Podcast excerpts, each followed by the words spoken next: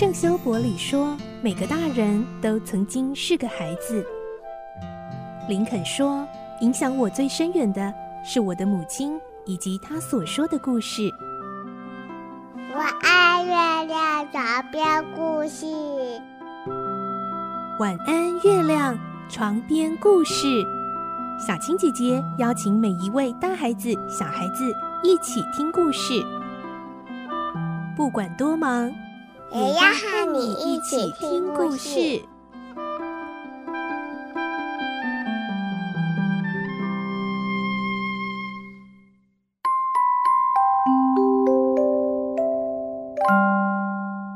晚安，欢迎你和我们一起听故事。我是小青姐姐，我们继续来听《仲夏夜之梦》，今天是十三集。我们的故事内容取材自东方出版社《世界少年文学必读经典六十·仲夏夜之梦》同名书籍。我们会听到妖精中有一位最淘气的精灵，叫做珀克登场喽。妖精王奥白朗和皇后蒂达尼亚。夫妻俩还在继续为了小事争执不休。来听今天的故事，《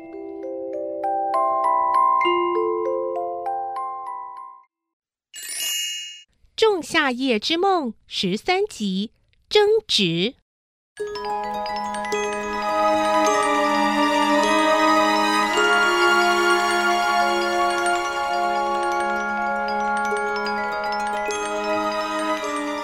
太阳西沉以后，黄昏的幽暗开始笼罩整个森林，妖精和仙女们活跃的世界也从这时候开始出现在大地上。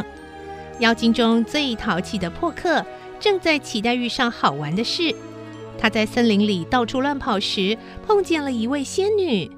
晚安，仙女小姐，你要上哪儿去呢？仙女回答破克：我啊，越过山林和溪谷。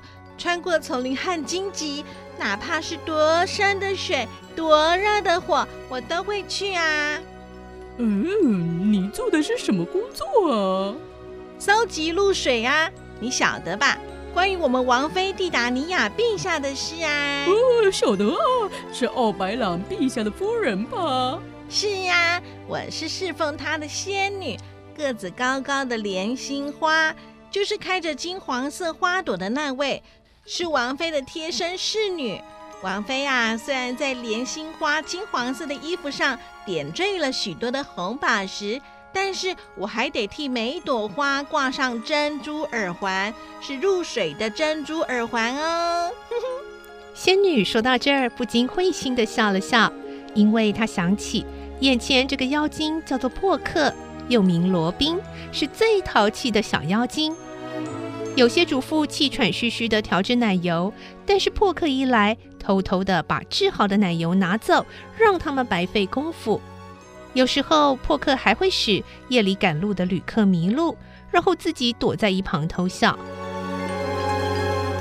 仙女趁机忠告他：“你是那个最淘气的妖精嘛，不行啊！你有时候也应该做做好事才对。”破克一听，得意洋洋地说：“哦，你居然知道我的名声，呃，真是佩服啊！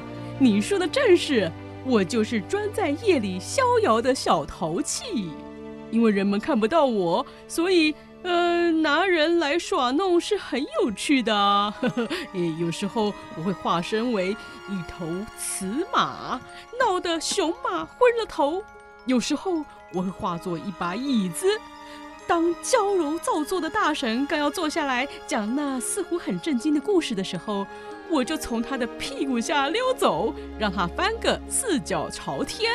结果他气得大骂：“哼哼，哎，的确好玩呢。”哎呀，只顾讲话，差点把事情都忘了。王妃快要到这里来了。哦，奥白朗陛下也说过，今晚要在这儿大肆设宴呢。要是王妃不来，有多好啊！奥白朗陛下这几天的脾气可坏透了，真是伤脑筋啊！话还没说完，就看见妖精王奥白朗来了，就好像事先约好似的。王妃蒂达尼亚也从路的那一头，带着许多仙女往这儿来了。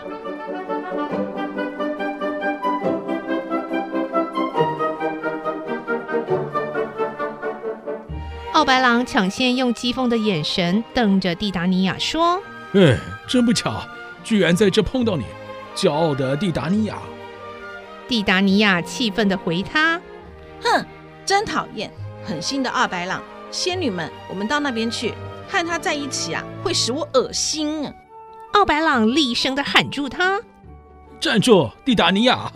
我可是你的丈夫呢。”“没错，而且我是你的夫人，这不用你讲，我也知道。”“你知道的话，怎么不柔顺地做个好太太呢？”妖精和仙女们眼看着争吵又开始了，个个吓得胆战心惊，不晓得如何是好。蒂达尼亚这会气得扭着秀丽的面孔说：“我说你呀，无论是在森林里、草原上、灯芯草茂盛的小河边，或是海滨的沙滩上碰见你，你总是啰里吧嗦的唠叨个不停，害我们没法子和吹着口哨的风声跳环舞。”你每次都把我们好好的娱乐节目糟蹋得一塌糊涂。现在风不再为我们吹奏了，不止这样，还从海里吸起毒雾，使得毒雾化成毒雨降到地上，条条小河的水位因此上涨了，而且变成凶猛的洪水，泛滥到了岸上。老百姓们辛苦耕种的稻秧也全部遭殃了。哦，这些都是因为我们无知所造成的。我们变成一切灾祸的根源了。呵呵，既然是这样，你怎么不学着柔顺一点呢？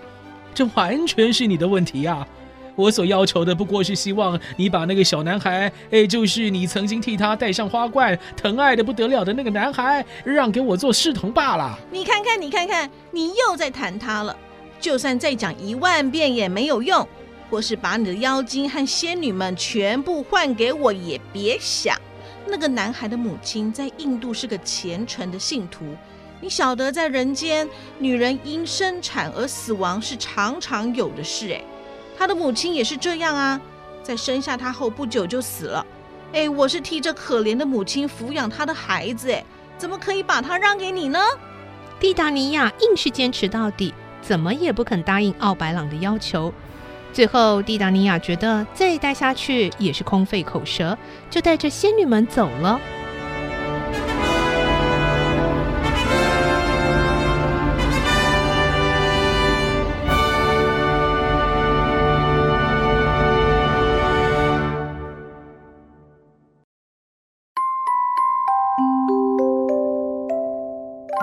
今天的故事就先听到这里喽，明天再继续来听《仲夏夜之梦》的故事。我是小青姐姐，祝你有个好梦，晚安，拜拜。小朋友要睡觉了，晚安。